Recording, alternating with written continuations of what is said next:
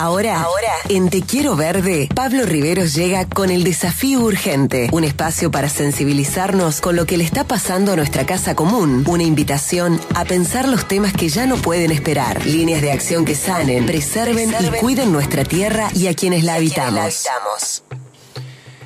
El desafío urgente es una columna transversal en este envío radiofónico, como lo es el mismísimo ambiente. Y el sábado pasado, la verdad que le extrañamos muchísimo en este programa. ¿Cómo le va, querido Pablo Riveros? ¿Usted está en línea? Aquí estoy, amigo. bueno, qué alegría, qué alegría. ¿Estás estoy en línea? acá presente. Vamos todavía. Y te voy a hacer una pregunta. ¿Estás en la zona del Valle de Calamuchita o estás en la zona de Sierras Chicas? Todavía no estoy en la zona de Sierras Chicas, pero pronto lo estaré. Ah, bueno, es muy probable, es muy probable que nos encontremos en el mismo lugar usted y yo en la región Sierras Chicas a la misma hora y en el mismo lugar y por el mismo canal. Qué bueno. Bueno, vamos a ventilarlo para salir del misterio. Hoy cumpleaños un querido amigo de este programa que es Juan Pablo Ruiz, que es abogado ambientalista y esta noche nos vamos a encontrar seguramente en el abrazo con el, con el amigo Juanpa, con su familia y con su entorno más cercano, así que ahí nos vamos a encontrar con el Pablito, por eso estamos haciendo esta chanza.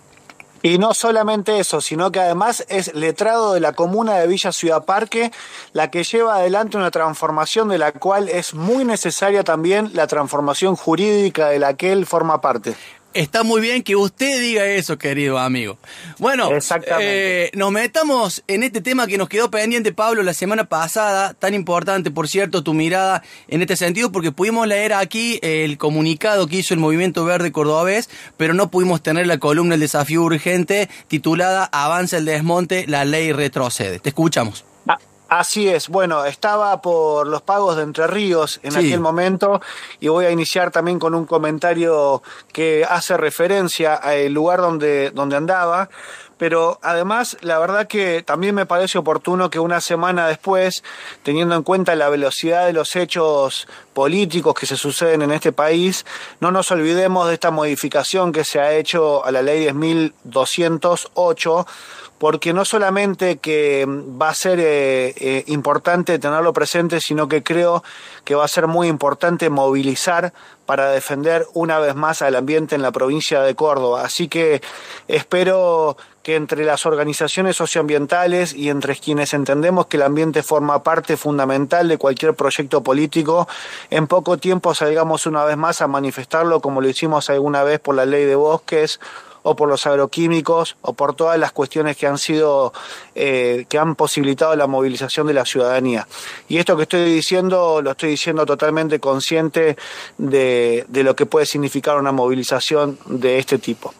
Pero más allá de eso, y espero que nos pongamos de acuerdo entre los que defendemos el ambiente para manifestarnos, quería decirte que justo la semana pasada estaba en Entre Ríos y me tocó pasar por entre medio de los incendios, el humo y el fuego del Delta eh, atravesé Rosario, eh, atravesé toda esa zona incendiada eh, durante hace mucho tiempo, todos los veranos, o todo, perdón, todo esta, este tiempo, digamos, esta parte del año, que sigue sin eh, protección y sin eh, sancionarse la ley de humedales, la cual no prohibiría los incendios, porque en realidad esto se hace ya con los, con ese, con los incendios prohibidos, sino que protegería los humedales que son los que se incendian. Bueno, pero eh, lo tenía que decir porque pasé por, por ese momento, por ese lugar, en ese instante, y la verdad que es bastante tétrico los humedales incendiados, digamos. Claro, lo viste, lo viste en vivo y directo. Exactamente, exactamente. Pero bueno, como, como bien decías, avanza el desmonte, retrocede la ley, o más bien están desmontando la ley de ambiente mm. de la provincia. Y como decíamos la semana pasada, eh, ocurrió este suceso político, porque es un suceso político de mucha importancia para la cuestión del cuidado del ambiente y obviamente me refiero, por supuesto, a la súbita modificación que sufrió la ley 10.208 de la política ambiental y de la cual ya has estado conversando vos, como bien decías, Mono. En función de este tema, la verdad que se habla mucho del principio de progresividad y quisiera aclarar lo que significa la progresividad. Quiere decir que los derechos no pueden disminuir, que no se puede modificar una ley para que proteja menos, como es en este caso lo que está sucediendo con la modificación de esta ley. Porque una de las dos principales modificaciones sustanciales que se realizaron esta semana tiene que ver, una, con la posibilidad de arrasar con zonas rojas de bosque nativo, seguramente para llenar el camino a las autovías, pero quién sabe qué otros megaproyectos más, y la otra con la flexibilización en los requisitos para aprobar los loteos sin necesidad de estudios ambientales previos, que obviamente van a dificultar em, la, la, protección y van a posibilitar el avance del negocio inmobiliario. Pero además de estas modificaciones que sufre la ley, lo que también veo muy, pero muy preocupante es la falta de debate público con respecto al ambiente. La política o los gobiernos siguen escondiendo estos tipos de debate, priorizando el negocio inmobiliario por encima de los intereses comunes o promoviendo megaproyectos que al final no terminan de resolver los problemas de desarrollo o las problemáticas que tienen de crecimiento las distintas regiones de la provincia de Córdoba, y lo digo con conocimiento de causa el tema. Y creo que esta es la cuestión fundamental que lo que tenemos que discutir son los modelos de desarrollo y no caer en esa dicotomía mentirosa a la que nos quieren llevar de progreso sí o progreso no autovía sí o autovía no. La discusión es cuál es el modelo de desarrollo que necesitan las regiones de Córdoba para contemplar el crecimiento que estamos teniendo, para contemplar una vida sana y una mejor calidad de vida para las gentes que viven en el lugar, los que van a vivir y quienes nos vienen a visitar. Entonces, en ese sentido es que nos preguntamos, ¿para qué necesitamos más conectividad? ¿Cuál es la urgencia de seguir generando loteos? Mm. ¿Hay agua suficiente para abarcar la cantidad de nuevos loteos que se están aprobando? ¿Tenemos la posibilidad de fomentar producciones agroecológicas, de generar puestos de trabajo, alimentos sanos, valor agregado? Son preguntas que me surgen para reflexionar precisamente sobre cuál es el modelo de desarrollo para nuestras regiones, para nuestra provincia.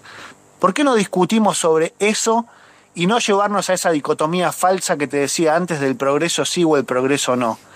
Todos estamos a favor del progreso. No creo que haya nadie que en su vida familiar o en términos de comunidad esté en contra del progreso.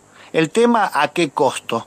Sumada a la incertidumbre que generan estas modificaciones, y a la ausencia total de un debate público sobre la cuestión ambiental, sobre los modelos de desarrollo que buscamos, hay una tercera preocupación y es que no tenemos realmente una representación legislativa, política, que entienda que la naturaleza tiene derechos y que esos derechos deben ser representados en los ámbitos de poder, de decisión, que pueden ser ámbitos legislativos, ejecutivos y, por qué no, también en el ámbito legal y judicial.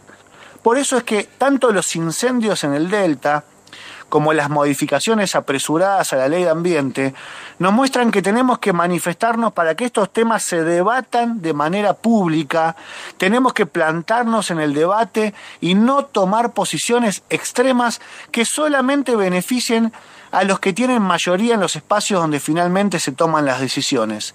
Y que se entienda bien cuando hablo de posiciones extremas.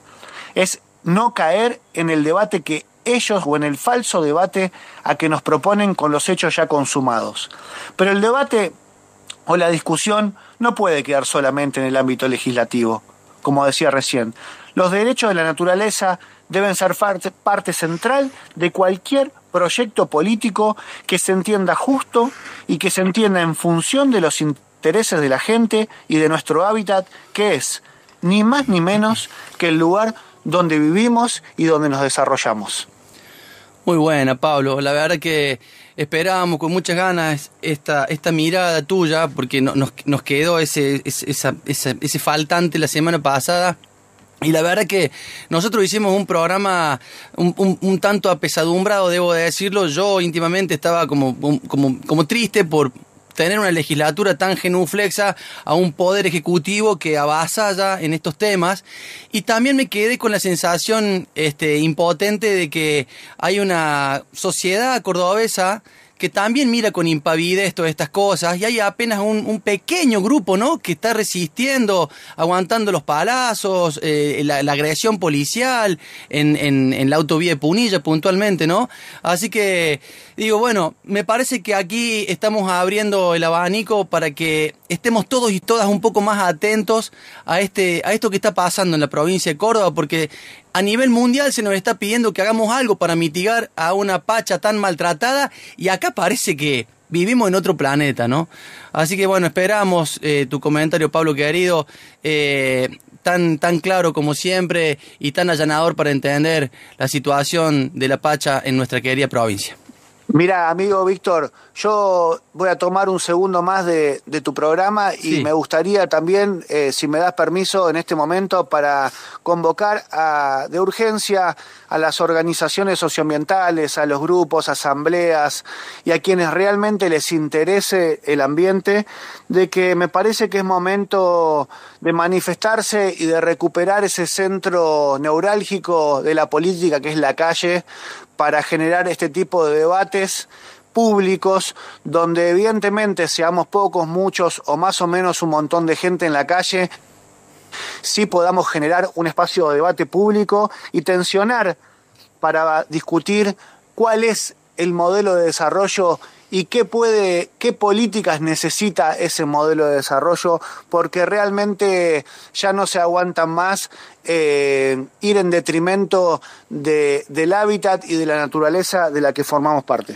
Coincido, Pablo, y te voy a añadir un dato más, ya como comunicador que laburo en el territorio, nacido y criado en las serranías de Córdoba, testigo y protagonista de cómo avanzó la frontera urbana sobre el bosque y el monte nativo, un llamamiento a que todas las organizaciones depongamos y depongan todo tipo de, pequeñas diferencias que haya entre las asambleas, entre sí, y entendamos que el enemigo no está en, las asambleas, que, el enemigo es muy grande, es un monstruo grande que pisa fuerte, como dice Gieco en la canción, y, hay que clarificar esto, ¿no? Es la posibilidad del encuentro, salir a manifestarse para decirle a este gobierno, aflójenle al avance sobre nuestro bosque nativo y sobre nuestro monte serrano, porque las generaciones que vienen no van a tener dónde salir a disfrutar y a vivir y, a, pervivir en la naturaleza, ¿no? Así es, así es, exactamente, lo supimos hacer en los momentos clave que nos necesitó el monte, que nos necesitó la naturaleza y creo que es momento de volver a hacerlo. Pablo Riveros, en la columna El desafío urgente, pasó aquí dejándonos su mirada sobre la modificación de la ley metal. Amigo, un gran abrazo. Abrazo enorme, nos vemos pronto.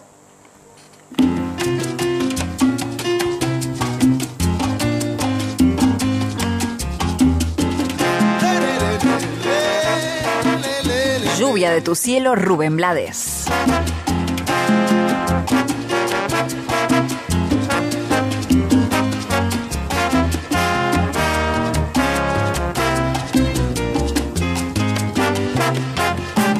Era un bohío tras un cafetal muy triste y sombrío.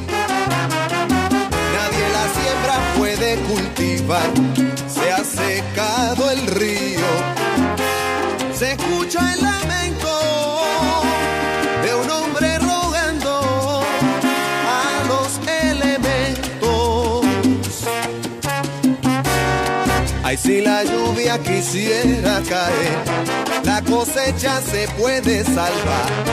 Si la lluvia quisiera caer, tendremos un tiempo. Si la lluvia quisiera caer, la se puede salvar si la lluvia quisiera caer. Tendremos su tiempo que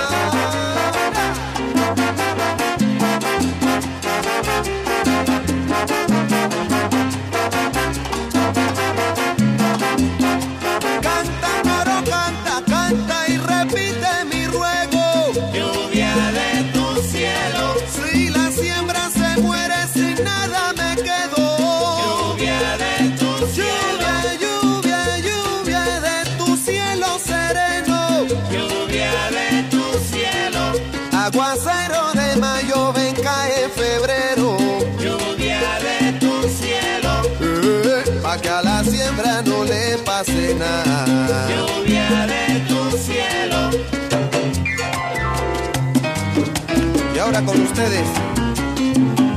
El católico maravilloso. El profe.